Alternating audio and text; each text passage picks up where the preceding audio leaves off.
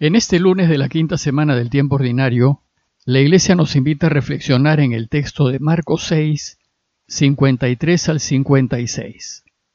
Les leo el texto.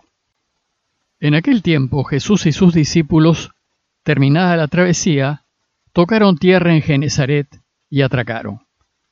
Apenas desembarcados, algunos lo reconocieron y se pusieron a recorrer toda la comarca. Cuando se enteraba la gente de dónde estaba Jesús, le llevaban los enfermos en camilla. En la aldea o pueblo o caserío donde llegaba, colocaban a los enfermos en la plaza y le rogaban que les dejase tocar al menos el borde de su manto, y los que lo hacían se ponían sanos. La cuarta semana del tiempo ordinario la concluimos el sábado con el relato del regreso de los doce que volvieron a Cafarnaum después de anunciar la buena noticia del reinado de Dios en los pueblos de alrededor, y con la invitación de Jesús a ir a descansar a un lugar tranquilo. Pero al llegar al lugar de descanso, se encontraron con que todos los habían seguido. Y Jesús vio a la gente tan desorientada, como ovejas que no tienen pastor, dice el texto, y tan necesitadas de Dios, que decidió cancelar su día de descanso y atender a todos los que habían ido a buscarlo. El relato terminó diciéndonos que se puso a enseñarles, con calma, muchas cosas. Después de este relato vienen dos pasajes que en la lectura continuada de Marcos, en esta ocasión, no veremos, pues son textos que se reflexionan en otros tiempos del año, como en Cuaresma, en Pascua o en Adviento. El primer pasaje es la primera multiplicación de los panes que es la consecuencia lógica de ese largo día que se pasó Jesús enseñando a la gente que los había seguido. Al final de ese día, Jesús pidió a sus discípulos que den de comer a la gente. Y dice el texto que con cinco panes y dos peces alcanzó para que coman más de cinco mil hombres, sin contar mujeres ni niños que para los judíos nunca contaban. El segundo pasaje es el de Jesús caminando sobre el lago. Después de dar de comer a toda esa multitud, Jesús pidió a sus discípulos que subieran a la barca y que se le adelantaran en dirección a Bethsaida. Ellos fueron, pero no podían avanzar por el fuerte viento contrario. Entonces al amanecer, Jesús fue caminando sobre las aguas en auxilio de ellos.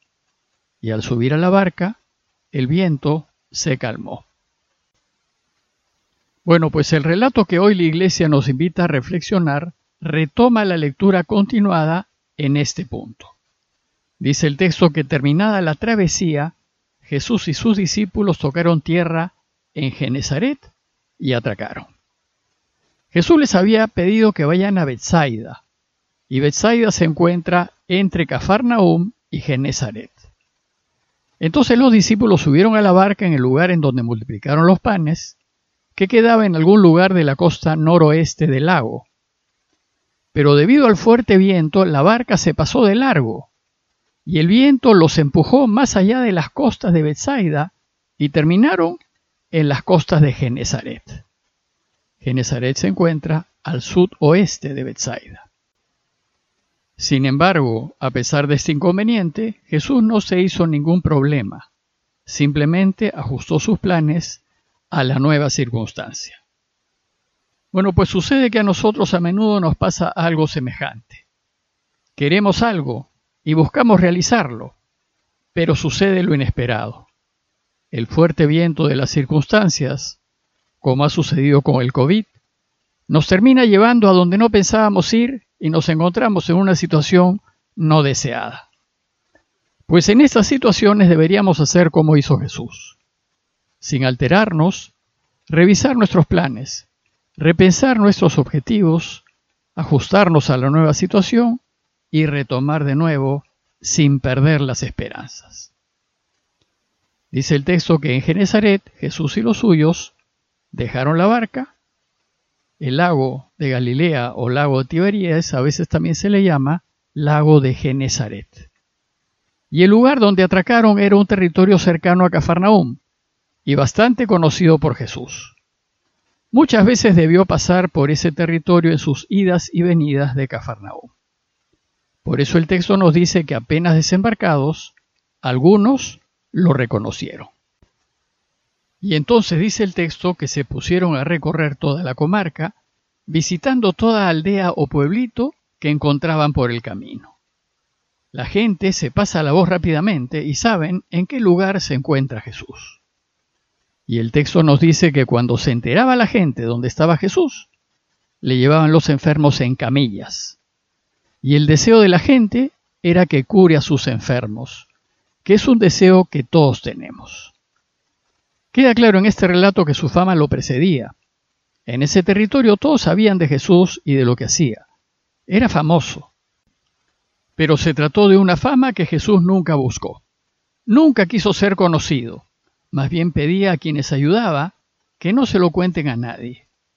Pero quienes se habían visto beneficiados con el actuar de Jesús no podían evitar callarse. Se sentían tan felices de estar bien que lo anunciaban a medio mundo. Lo cierto es que Jesús solo buscó hacer lo que su Padre quiso. Su fin no fue Él, sino su Padre. Y la fama que adquirió solo fue una consecuencia de su trabajo por el reino. En ese caso fama y honores son positivos, pues no son un fin a buscar, sino una consecuencia de ayudar a Dios a reinar.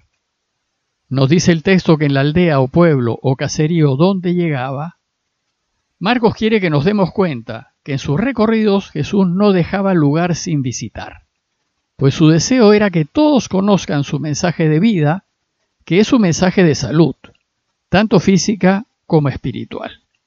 Y en cuanto llegaba a un sitio, dice el texto, que la gente colocaba a los enfermos en la plaza.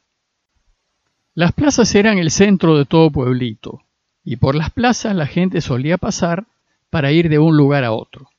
Y Jesús, en su afán de encontrarse con la gente, solía ir a las plazas a enseñar. Por tanto, allí lo van a buscar. Pero como vimos, Jesús no solo enseñaba, sino también curaba. Y eso es lo que hará. Y Jesús tocaba al enfermo para curarlo. Dice las escrituras que les imponía las manos. El contacto físico a los enfermos es muy importante. Estos lo desean internamente, pues el tocar expresa afecto, preocupación, deseos de mejoría, y vale más que muchas palabras. Pero cuando esto no era posible por la cantidad de gente que lo buscaba, dice el texto que la gente le rogaba que le dejase tocar al menos el borde de su manto. El manto aquí es significativo y muy probablemente se trataba del manto de oración que usan los judíos y que simbólicamente ayuda a unir al orante con la divinidad. Este deseo de la gente de tocar al menos su manto nos recuerda a la mujer que padecía de hemorragias. En esa ocasión nos dijo Marcos que ella oyó hablar de Jesús, se acercó por detrás entre la gente y tocó su manto, pues se decía, si logro tocar aunque solo sea su manto, quedaré sana. Y al tocarlo, vimos que se curó. Pues dice el texto que de él emanaba una fuerza sanadora que curaba a todos. Y en ese pasaje sucede lo mismo, pues nos dice el texto que todo aquel que tocaba su manto quedaba sano. Jesús se muestra de nuevo aquí como médico de enfermos y atribulados, y a quienes se dejen tocar por él les da vida, lo sana. Por eso, todos los que andan por la vida dando tumbos, desorientados, eligiendo mal, y sin encontrarle sentido a sus vidas, necesitan ser tocados por Jesús. Él nos tiene que tocar el corazón. Pero el primer paso lo debemos dar nosotros. Nosotros debemos buscarlo. Debemos ir a las plazas y poner nuestras camillas para que pase y nos imponga las manos. Nosotros debemos llevarle nuestras penas para que nos toque. Pues si no damos este primer paso, Él no nos podrá ayudar. Y si no nos sentimos dignos de dejarnos tocar por Él, por lo menos busquemos tocar el borde de su manto. Acerquémonos a su iglesia, a los sacramentos, demos los pasos necesarios para empezar a vivir la vida con plenitud. A manera de conclusión, los invito a considerar lo siguiente. Primero, a no alterarnos con la vida porque las circunstancias nos cambian los planes. En vez de ello, ver el lado positivo y buscar la manera de sacar provecho de las nuevas situaciones. Segundo, considerar siempre hacerlo todo por Dios sin buscar nuestro propio beneficio, que ya Dios verá de hacernos participar de los beneficios de su reinado. Y por último, buscar que Jesús nos toque el corazón, para que descubramos el sentido de la vida y así disfrutemos de ella. Pidámosle a Dios su gracia para acercarnos a Jesús y gracia para ayudar a los necesitados que encontremos. Parroquia de Fátima, Miraflores, Lima.